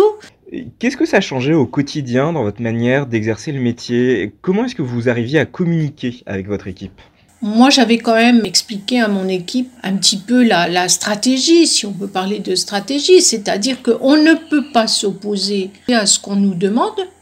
Donc, euh, on l'applique, mais on l'applique en réfléchissant un petit peu et donc, moi, j'avais expliqué que ma, stratégie, c'était donc d'acheter ce qu'on nous demandait d'acheter, de ne pas faire de provocation, de ne pas donner euh, le bâton pour se faire battre, et que en agissant comme ça, il me semblait qu'on allait pouvoir continuer à faire des choses relativement intéressantes, à acheter un grand nombre de livres, et donc il y avait eu un consensus dans l'équipe, quoi. Est-ce qu'à votre avis, cette euh, autocensure a été une stratégie efficace? J'estime que, que la stratégie, elle a bien fonctionné. On n'a pas eu un, gros contrôle avec censure en me, dit, en me renvoyant des listes et en me disant non, pas ça, pas ça, euh, etc. Par exemple, je n'ai pas banni euh, les auteurs euh, étrangers, y compris maghrébins. C'était au milieu d'une liste générale et, et là, je, je n'ai jamais eu. Alors, je pense que s'ils avaient épluché les listes, c'est effectivement des auteurs qui, qui auraient sauté. En donnant ces gages de confiance à la mairie, vous pensez que vous avez gagné des espaces de liberté? Et si on reste, on est bien obligé d'accepter certaines choses. Alors après, le travail est de, de, faire avec, tout en essayant de contourner certaines choses ou de faire... C'est ni plus ni moins que de faire l'âne pour avoir du son. Il fallait pas être impulsif. Chaque fois que j'ai pu avoir... Euh, un geste de mauvaise humeur ou d'essayer de protester, déjà j'ai pas obtenu gain de cause. Et en mm. plus, c'est là qu'il faut faire attention parce que il faut pas attirer l'attention sur soi. Plus on est dans le collimateur et, moins, moins on va pouvoir faire de choses parce qu'on va être plus surveillé, on va se méfier davantage, etc. Donc c'est c'est pas le but de la manœuvre. Hein. Et puis il faut pouvoir travailler et vivre tous les jours. C'est très très dur si on, est, si on est dans un climat épouvantable, sachant que c'est eux qui ont le pouvoir. C'est le pot de terre contre le pot de fer. Hein. Est-ce que cette situation était tenable dans votre équipe? Diviser pour mieux régner, c'est quelque chose euh, qu'ils appliquent assez euh, facilement et qui marche. C'est-à-dire euh, bah, dresser les gens les uns contre les autres bah, il y en a qui comprennent vite ça et qui marchent euh, dans la combine pour un petit euh, avantage euh, pécuniaire, de pouvoir, qui choisissent de se laisser acheter, on va dire, d'une façon ou d'une autre. C'est malheureusement ce qui s'est passé un petit peu pour moi, puisque il y a eu une collègue en particulier donc qui s'est laissée attraper par ça et qui, avec d'autres sont passés de l'autre côté, je dirais. Et ça m'a valu mon éviction de la bibliothèque la dernière année et j'ai fait un an de placard. On voit des choses incroyables. Voilà, donc il y avait euh, de la délation. Il y a des gens qui allaient, euh, voilà, qui demandaient un rendez-vous au directeur général des services ou au maire carrément, ou voilà, pour aller raconter des choses, quoi. Et comme je dis souvent, un moment de honte est vite passé, donc on fait les choses, on fait du mal, et je dirais que c'est quand même une des grandes conséquences du passage d'une municipalité comme là. C'est les ravages que ça peut faire euh, dans les équipes. Comment vous vous étiez positionné dans ce jeu de cours? J'ai fait mon travail, ou j'ai essayé de le faire. On est obligé de, côtoyer le maire de temps en temps euh, quand on est chef de service, mais on n'est pas obligé d'aller partager un repas ou un verre. Je ne cherchais pas euh, la rencontre et je ne cherchais pas à me faire euh, particulièrement bien voir. Encore une fois, j'étais obligée d'obéir et je n'étais pas obligée d'être servile ou de faire du zèle. C'est-à-dire, je n'essayais pas de, recevoir une, volée de bois vert, mais d'un autre côté, je, n'avais pas envie qu'on dise de moi, mais cette femme serait peut-être bien de notre côté, ou euh, voilà, je, je, n'ai pas, joué à ce genre de choses. Et avec du recul, quels sont vos regrets? Sur le plan personnel, je n'ai pas été assez méfiante. J'ai fait preuve de naïveté, de, de crédulité. J'ai pas vu ou j'ai pas voulu voir ce qui, ce qui se préparait autour de moi. C'est difficile d'imaginer que les gens qu'on côtoie et qu'on a côtoyés depuis longtemps peuvent comme ça changer, vous trahir, vous poignarder. J'arrivais pas à l'imaginer quoi. J'y ai pas pensé une seconde, bien sincèrement. Alors que j'ai vu des choses. J'ai vu les collègues changer, des choses pas très belles se produire, mais, mais de penser que ça allait m'arriver à moi, que j'allais en être victime, bien franchement, euh, non. J'ai été assommée quand ça, ça m'est arrivé, quoi. Ces personnes dont, dont c'est le quotidien d'utiliser les gens et, et, surtout le mauvais, le, les mauvais instincts de, de, de l'homme, mm. c'est des spécialistes là-dedans. Pour moi, je, je l'ai compris euh, après coup. Et ils sont habiles à ça. Ils sont très habiles. C'est là qu'il y a le danger. Sous des abords sympathiques, souriants, c'est des empoisonneurs. Mais après ça, je veux dire, même si ça fait du mal, moi j'ai la fierté de pas être comme eux, quoi. Ben j'ai au moins ça. Je suis fière quelque part d'avoir résisté.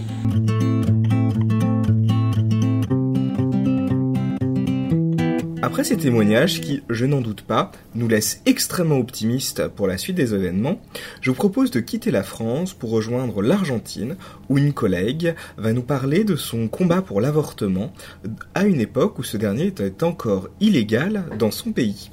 Enfin, nous finirons ce podcast avec un éclairage légal où nous nous poserons la question, avec l'aide d'un juriste, du droit de la désobéissance et donc des critères et du cadre de l'obéissance du fonctionnaire en France. Bonne écoute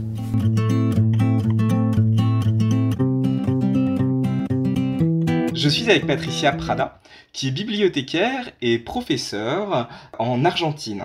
Je tenais à ce que tu participes à ce podcast car j'ai eu vent du coup de ton combat pendant de longues années dans un contexte politique difficile pour ne pas dire même très hostile de lutte pour les droits des femmes, pour leur accès à la santé, aux soins et ainsi de suite. Est-ce que tu pourrais te présenter, nous expliquer donc ce que tu fais au quotidien? Je suis bibliothécaire, je travaillais pendant plusieurs années à la coordination des bibliothèques de l'université de Buenos Aires et puis je suis professeur de gestion de bibliothèque. Moi, j'appartiens à une chaire appelée bibliothécologie sociale justement et je suis chargée de la partie information et genre. On est bien sûr euh, attentif aux questions euh, en relation avec les droits des femmes. Tous les jours, malheureusement, il y a des de meurtres et à cause d'être femme tout simplement ici en Argentine et lorsque une petite euh, gamine de 15 ans est morte, une journaliste de Buenos Aires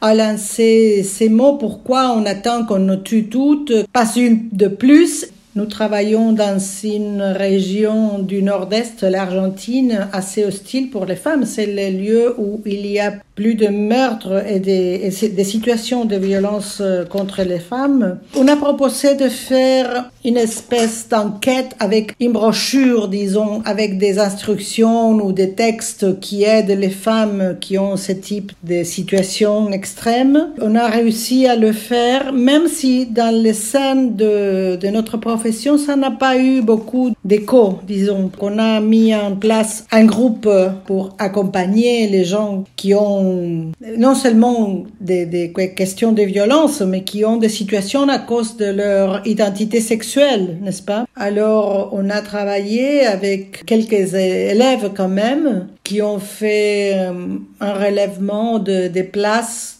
des institutions d'accueil des femmes qui ont subi la, violence. Bon, on a fait, euh, comme je dis, une petite brochure. Je crois que n'a pas été assez distribuée, disons, diffusée. Mais bon, on fait ce qu'on peut avec ce qu'on a. Je crois que c'est ça. C'est tout à fait important aussi de nommer, c'est le pouvoir de la parole, n'est-ce pas, de nommer l'inavouable, de le dessiner, de le mettre en relief. Et d'une certaine manière, ces petites actions, ce qu'ils sont, ce qu'ils font réel, ce qui est caché, n'est-ce pas? Ce sont ces petites micro-résistances, ces stratégies qui déplacent ou qui transforment les situations, par exemple dans ces cas-ci de violence, n'est-ce pas? C'est pourquoi je pense que trouver ces petites lignes de fuite entendues comme des désobéissances au système, disons, sont tout à fait importants. Pour établir des connexions nouvelles, pour établir des passerelles entre les, les individus, entre les groupes. Je crois que la, société pose des limites constamment, mais il faut ouvrir, ouvrir des portes. Est-ce que par moment, tu as quand même senti la pression politique qui pouvait s'exercer sur ce que tu faisais, sur un sujet aussi euh, difficile? Je crois que on voit, on voit ce qu'on veut, n'est-ce pas? Alors moi, je suis une personne assez formelle et assez contrôlée et peut-être que ça ne se voit pas ma désobéissance. Moi, je me rappelle moi-même, j'étais, je suis allée à l'école avec les nonnes. Moi, j'étais toujours la sage, disons. Alors, je crois qu'on n'espère pas la désobéissance de ma part. Et moi, j'ai trouvé comme euh, une espèce de stratégie toute ma vie, parce que je suis assez âgée aujourd'hui.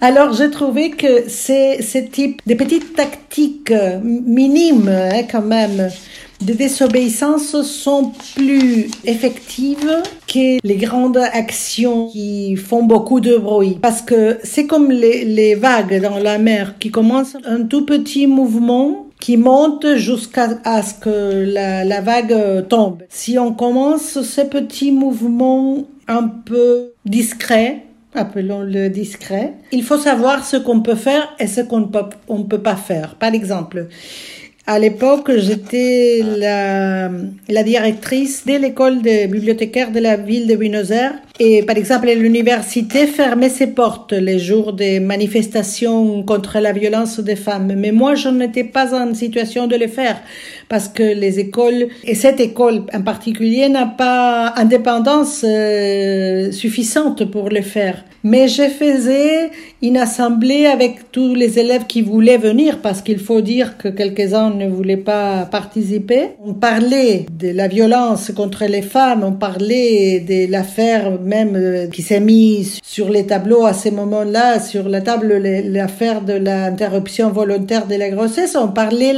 en assemblée avec les élèves et c'était plus valable que de fermer les portes de l'institution. Parce que peut-être que même quelques élèves qui, qui n'y allaient pas se poser la question, peut-être qu'ils commençaient à penser au sujet. Et c'est tout simplement ça. On sème des petits terrains, et c'est ça parce que à ce moment-là où tu du coup tu animes des discussions sur l'IVG en Argentine. Je, me dois de le préciser pour les auditeurs, mais euh, l'IVG est illégal. Moi, je ne me sentais pas du tout incommode moi-même. Mais il y avait aussi des, élèves et des professeurs, oh, évidemment, qui n'étaient pas du tout d'accord avec ça et qui pensaient que c'était une folie directement de, poser la question en public, disons. Par rapport à ce que tu me demandais si je suivais quelques inquiétudes, non parce que heureusement peut peut-être parce qu'on n'a pas dénoncé aux autorités. Je crois que je n'ai jamais agi d'une manière tellement extrême que je ne pouvais pas justifier du point de vue pédagogique. Lancer le débat, c'était convenable pour l'institution. C'est ce que j'appelle les lignes de fuite. Moi, j'étais adolescent à l'époque euh, de la dictature ici, de, la, du régime dictatorial des militaires ici à Buenos Aires. Et je crois que c'est quelque chose que j'ai appris à cette époque-là, parce que heureusement, chez, chez les nonnes, c'est-à-dire à l'école où j'allais, elles étaient assez intelligentes pour nous laisser parler. On ne nous a jamais empêché de parler de n'importe quoi. Même si je crois maintenant, disons, avec la perspective qu'on a des risques qu'on avait dans la rue à cette époque-là, je crois que c'était une espèce de bulle où on, se sentait libre et on était libre. Ici, on les appelle les catacombes, des espaces où l'on pouvait continuer à parler même si c'était défendu. Est-ce que tu as l'impression que c'est grâce à cette euh, habitude que tu as pris jeune d'avoir le droit à la parole que tu as pu, une fois adulte, euh, mener cette lutte? Je suis absolument certaine. Je crois que c'est, je dois dire aussi que chez moi, c'était à ma, ma, maison, ma mère était espagnole. Et ma famille euh, s'est déplacée vers l'Argentine à cause de la dictature de Franco. Alors on avait aussi l'habitude de parler de plusieurs euh, sujets qui, évidemment, ici en Argentine n'étaient pas interdits, mais que les parents, la famille de mes parents ne pouvait pas parler dans les lettres quand même. Qu'est-ce qui fait que tu n'as pas peur? Même si tu me parles de stratégie, de ce n'était pas tout à fait illégal, il y a quand même plein de gens qui ne font pas des choses qui ne sont pourtant pas illégales par peur de ce qui pourrait être les répercussions. Je ne l'ai jamais pensé comme ça, euh, à vrai dire. J'ai toujours pensé que ça, c'était ce qu'il fallait faire. Et je ne me suis jamais posé la question des répercussions qui pouvaient arriver. Euh, je pense que la cohérence plus importante entre penser et agir, je suis assez pragmatique. qui me fait agir, c'est toujours la conviction que c'est nécessaire, qu'il faut le faire, tout simplement.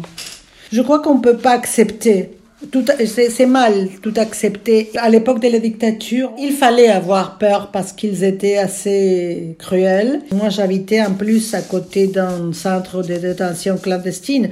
Même si on savait carrément ce qui s'est passé, on savait que ce qui s'est passé là, c'était pas bon. En tout cas, je crois qu'avoir vécu la dictature, pour moi, a été un apprentissage quand même un apprentissage stratégique, justement. Je suis allée à l'école avec les nonnes. Alors, c'était une école de femmes. À l'Argentine, à l'époque, on avait des écoles pour les, pour les filles, pour les garçons. On était séparés. Alors, il n'y avait presque pas de garçons.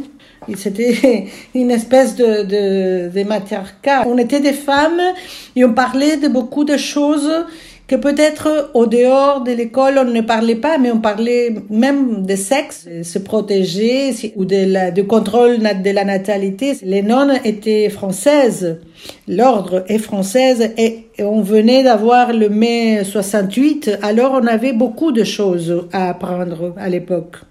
C'était les années 70, alors c'était tout, tout près ça.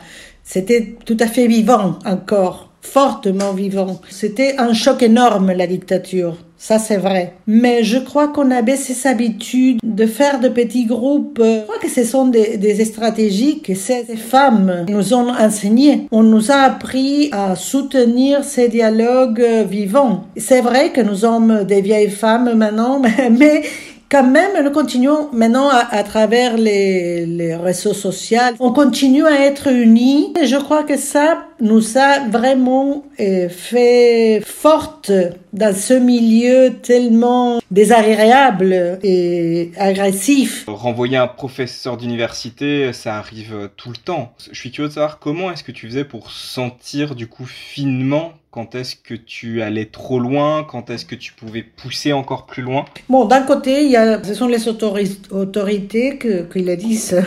c'est pas tellement, c'est pas tellement difficile parce que c'est direct et parfois il y a le public, disons, par exemple les élèves qui, qui, disent bon mais ça ça ne va pas, vous êtes trop trop féministe. Ce type de commentaires, moi je respecte, je dis bon je suis pas d'accord, je trouve que ce n'est pas trop jamais. Et si les autorités ne me disent pas, je continue. Si ça passe, disons, si ça allait, je crois que ce sont des tactiques silencieuses qui simplement insinue. Si l'autre euh, dit quelque chose, bon, il faut l'écouter et voir comment est-ce qu'on continue. Et par contre, il y a eu des femmes qui me disaient, mais ça c'est inacceptable, comment tu vas prendre mes heures de classe pour faire une assemblée avec les élèves pour parler d'un sujet tel, tu es folle. Bon, on, me disait ça. Bon, je, je te dis, c'est ma conviction. Je crois que c'est beaucoup plus utile de se manifester que de rester dans l'indifférence, en tout cas. Je crois absolument au au pouvoir de la parole. Bon, et, eh ben, il faut aussi dire que parfois, je n'obtiens rien. Hein.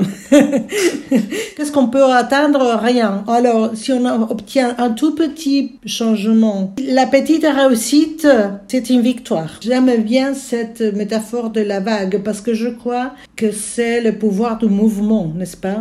C'est important de, de soutenir les choses en mouvement. Qu'est-ce que tu dirais à des gens qui sont face à des choses qui les dérangent profondément, comme ça a été le cas pour toi, par exemple, avec la manière dont étaient traitées les femmes, euh, mais qui se sentent pas forcément les moyens de réagir par peur, par manque de compétences, par quoi que ce soit. Qu'est-ce que tu dirais à quelqu'un qui a le sentiment qu'il a le besoin impérieux de désobéir mais qui n'ose pas? Bon, tout d'abord, je, pense que si on est convaincu, il faut le faire. Personne ne doit se sentir mal dans son lieu de travail. Je crois absolument ça. Alors, on, on doit savoir que d'un côté, on peut le quitter. C'est difficile parfois parce qu'il faut, il faut vivre. Alors, il faut chercher ces petits trous, ces lignes de fuite. Et il faut pousser la frontière, comme je dis. Il faut, faut pousser c'est ça, il faut pousser. Il faut pousser délicatement parfois. Il faut parler avec les copains aussi, c'est-à-dire avec les camarades, les collègues. Parfois, on pense qu'on est seul, que c'est on est le seul, et parfois, les gens sont disposés à faire de petites, de tout petites actions pour changer les choses. On est vulnérable, oui, mais on a et on veut faire savoir que même si on est vulnérable, on ne veut pas accepter. C'est la ressource euh, de la vulnérabilité, d'agir avec rien, d'agir avec des tout petits indisciplines. Je, je crois que si, si, vous attendez, si vous attendez que le système, disons, les autorités réagissent pour vous protéger, vous n'allez pas avoir des réponses. En tout cas, vous aurez des notes, des, déclarations, des solidarités. Vous n'allez pas avoir une main qui arrête cette violence. Est-ce que tu aurais un petit mot pour clôturer cette discussion? Tout d'abord, te remercier de me donner cette opportunité de, de parler aux collègues de la France, aux francophones, et d'un autre côté, je ne sais pas, de, lever les drapeaux des droits, des droits en général et surtout, évidemment, des, des droits des femmes.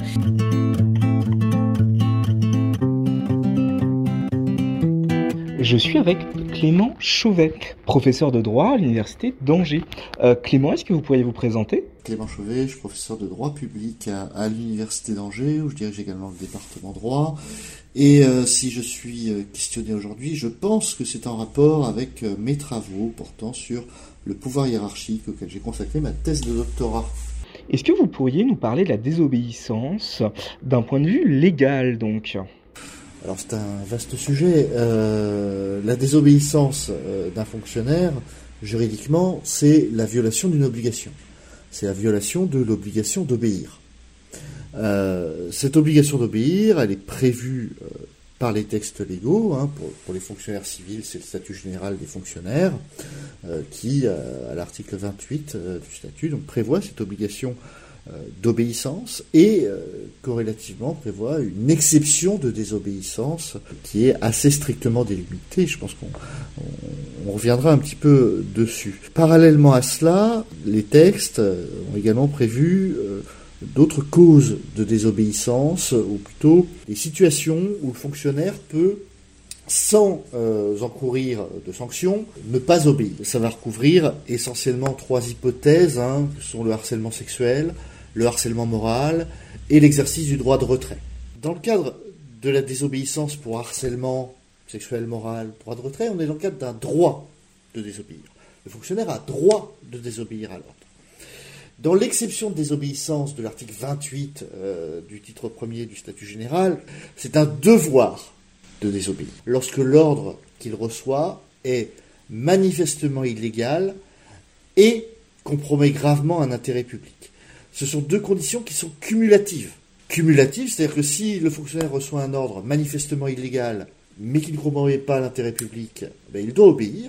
Donc vous voyez, les, conditions à cette désobéissance, elles sont, très strictes. Après, ce que je peux vous dire, c'est que du point de vue du juriste, lorsque l'on observe euh, la jurisprudence, moi, dans mes recherches, j'ai trouvé un cas, un cas dans la jurisprudence où un fonctionnaire civil avait pu légalement désobéir à un ordre.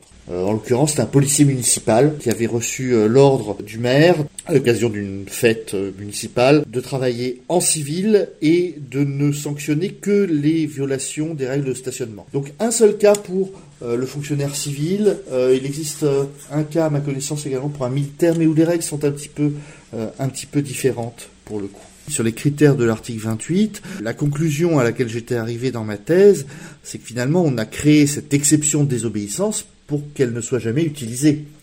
C'est-à-dire que euh, lorsque vous créez, lorsque vous mettez une soupape de sûreté finalement, une soupape de sécurité sur votre cocotte minute, ça vous garantit que la cocotte minute euh, n'explosera pas, mais le but c'est qu'il y ait quand même de la pression dans la cocotte minute. On crée cette possibilité de désobéir légalement, ou cette obligation de désobéir légalement, en y mettant des conditions strictes, ce qui évite finalement que le fonctionnaire ne se pose une question davantage moral qui est dois-je ou pas désobéir? Il a un cadre de référence légal, il va regarder ce cadre de référence et il va se dire ah ben ça rentre pas dans les critères de désobéissance. Donc je vais obéir. Alors que s'il n'y avait pas cette possibilité de désobéir, il dirait je peux finalement désobéir, je vais désobéir illégalement. Mais il n'y a pas de cadre pour désobéir. Après, pour ce qui est du harcèlement sexuel, du harcèlement moral, euh, voire du droit de retrait, ça, amène à des appréciations euh, juridiques qui sont pas toujours évidentes, tout comme dans le cadre de l'article 28, définir ce qui est illégal.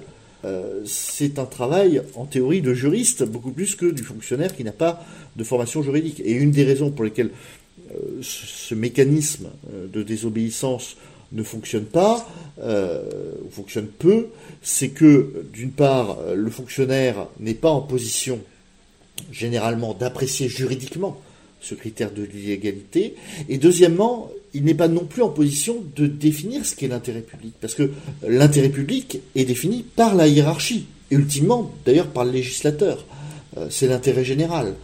Euh, donc finalement, le fonctionnaire se retrouve avec des notions à manipuler auxquelles il n'est pas formé et desquelles il est tenu à l'écart en principe. Donc ça ne favorise pas euh, la désobéissance légale. Ce qui fait qu'on trouve en réalité en jurisprudence beaucoup plus de cas où un fonctionnaire a exécuté un ordre auquel il aurait dû désobéir et il est sanctionné pour cela. Euh, tenez, quelque chose de, j'allais dire, relativement récent, en fait, qui, qui remonte pas à la Seconde Guerre mondiale, d'un fonctionnaire qui modifie un plan local d'urbanisme sur ordre du maire, alors qu'il n'y a eu aucune délibération pour modifier ce plan local d'urbanisme. Je pense que le fonctionnaire savait ce qu'il faisait, mais pas toujours facile de dire non à un maire lorsqu'on est fonctionnaire euh, comme euh, le fonctionnaire se trouve face à un supérieur duquel il attend quelque chose aussi, une évaluation, une notation, un avancement et ainsi de suite, il y a un grand risque à désobéir, ou du moins il y a plus de risques pour une carrière à désobéir, même légalement,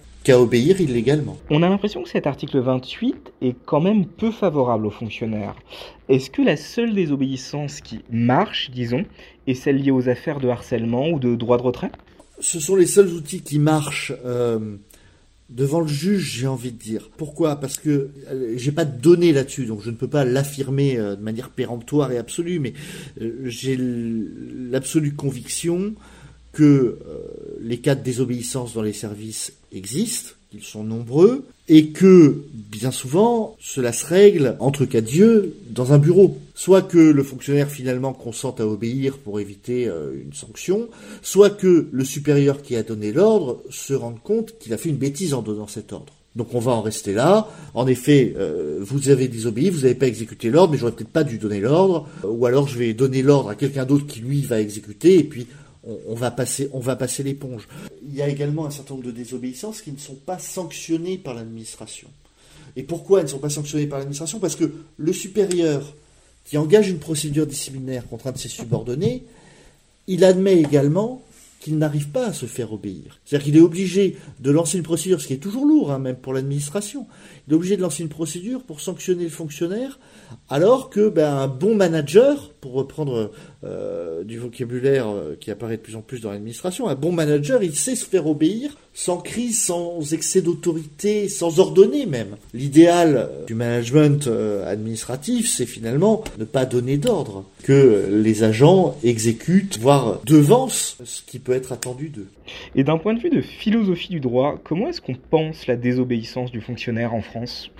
Ça dépend ce que vous attendez de l'administration Euh, Il y, a, y, a deux grandes conceptions de l'obéissance du fonctionnaire.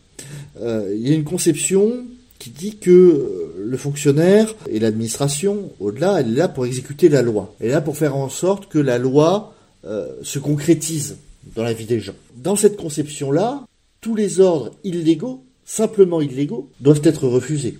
Et puis vous avez une autre conception, qui est une conception qu'on pourrait qualifier de napoléonienne de l'administration, et c'est peut-être davantage dans celle-là euh, que l'on est en France, qui est de dire que l'administration, elle doit avant tout être efficace.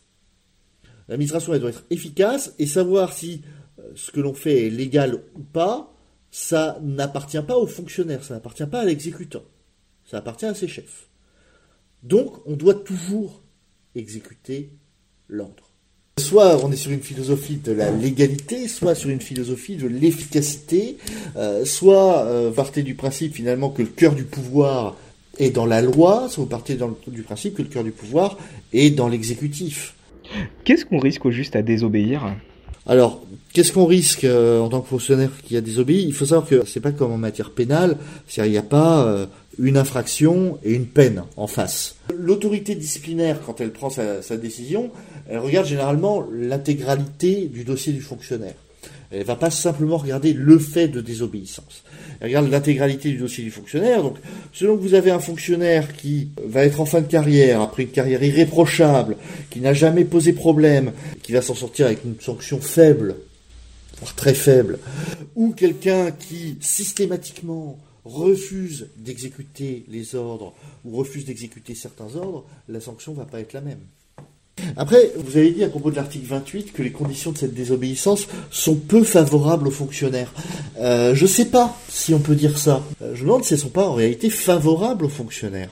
Pourquoi? Parce que le fonctionnaire, ça lui offre un certain confort d'obéir. Il n'a pas, pour chacun des ordres qu'il reçoit, à se poser la question de leur légalité et de l'obligation qui lui est faite de les suivre ou de les refuser. C'est un, un certain confort intellectuel. Qu'est-ce que vous diriez à un fonctionnaire qui souhaite désobéir?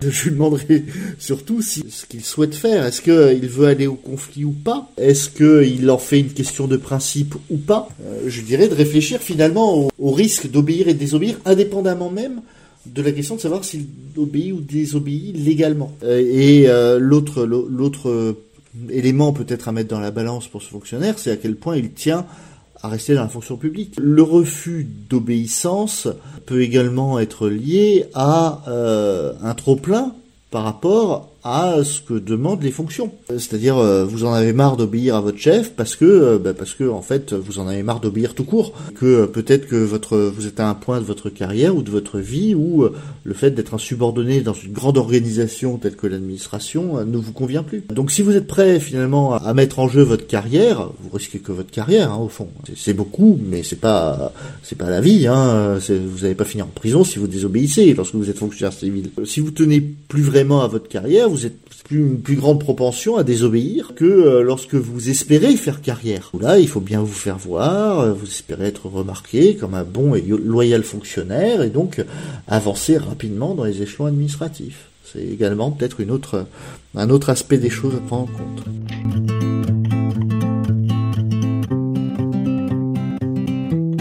Normalement, je tiens à clore tous ces épisodes de Passion Pilon par un segment Passion. Logique, c'est dans le titre, me direz-vous. Je vais faire ici un écart et m'autoriser une conclusion. Cet épisode a été un travail de recherche intense qui m'aura pris 9 mois.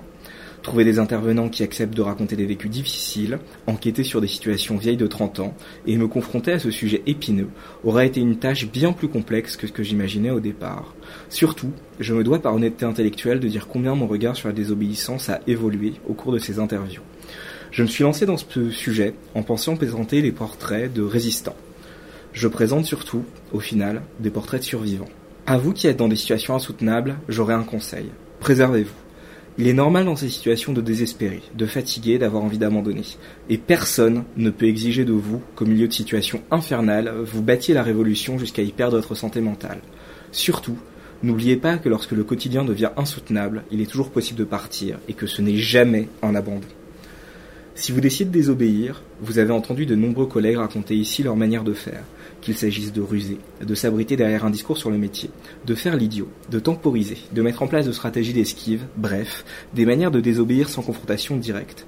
Et si cela vous est impossible, il est toujours possible de refuser de sur-obéir. Parfois, désobéir, c'est tout simplement ne pas offrir un centimètre de plus que ce que l'on vous demande. Et s'il est impossible de refuser l'ordre, on peut refuser le zèle. Enfin, toutes ces histoires ont un point commun. Il ne faut pas rester seul. On est plus fort ensemble, certes, mais on est surtout humainement incapable de faire face à cette situation seul. Je vous remercie en tout cas d'en être arrivé jusqu'ici. Je tiens aussi à remercier une dernière fois tous les intervenants qui m'ont prêté leur temps, et pour certains et certaines ont dû se confronter à nouveau à des moments difficiles. Tous ne se sont pas battus de la même manière, mais j'aimerais saluer en chacun d'eux et d'elles le sens profond du service public et leur éthique professionnelle, ainsi que la ferme conviction que notre métier possède des valeurs qui ne sont pas négociables.